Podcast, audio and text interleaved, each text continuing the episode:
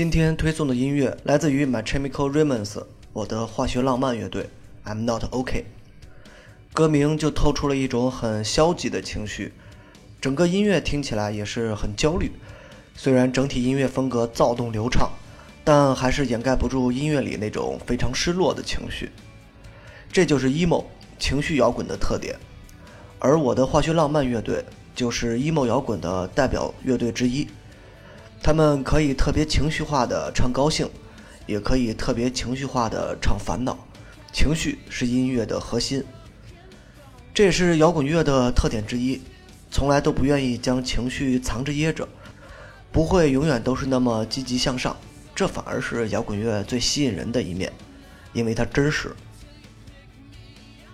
我的化学浪漫并不是 emo 风格的开创者，但差不多可以算得上是商业最成功的 emo 乐队，虽然现在也已经解散了。情绪化的态度和非常流行化的旋律，再加上这支乐队总喜欢烟熏妆出场，明星气质十足，所以自然能吸引到一大批年轻的歌迷。当然，和所有的乐队一样，在没成名之前，他们同样过着吃了上顿没下顿的生活，最困难的时期甚至还要偷窃其他乐队的 T 恤来穿。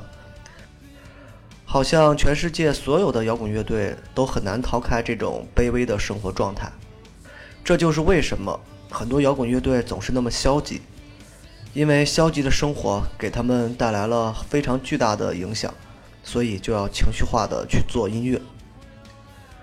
其实 I'm not OK 这种心态和摇滚乐无关，每个人都有，无论听不听摇滚乐，无论是相熟的朋友。还是刚刚认识几天的新哥们儿，都会有意无意的对你说道：“生活状态糟透了。”就像这几天的我状态同样如此，压力重重。当然，我不是来这儿散发负能量的，还是回到我的化学浪漫吧。有几年，主流摇滚乐或者带着点摇滚特色的歌手，都会画着惨白的脸和烟熏妆。或多或少都是受到了我的化学浪漫的影响。emo 乐队们特别在乎自己，当然包括形象，但是另一方面，他们对这个世界又没什么好感，即便没有绝望，也会带着那种满满的失望，一会儿哭了，一会儿笑了。不仅是我的化学浪漫，一大批的 emo 乐队演出时都是这种处于癫狂的状态。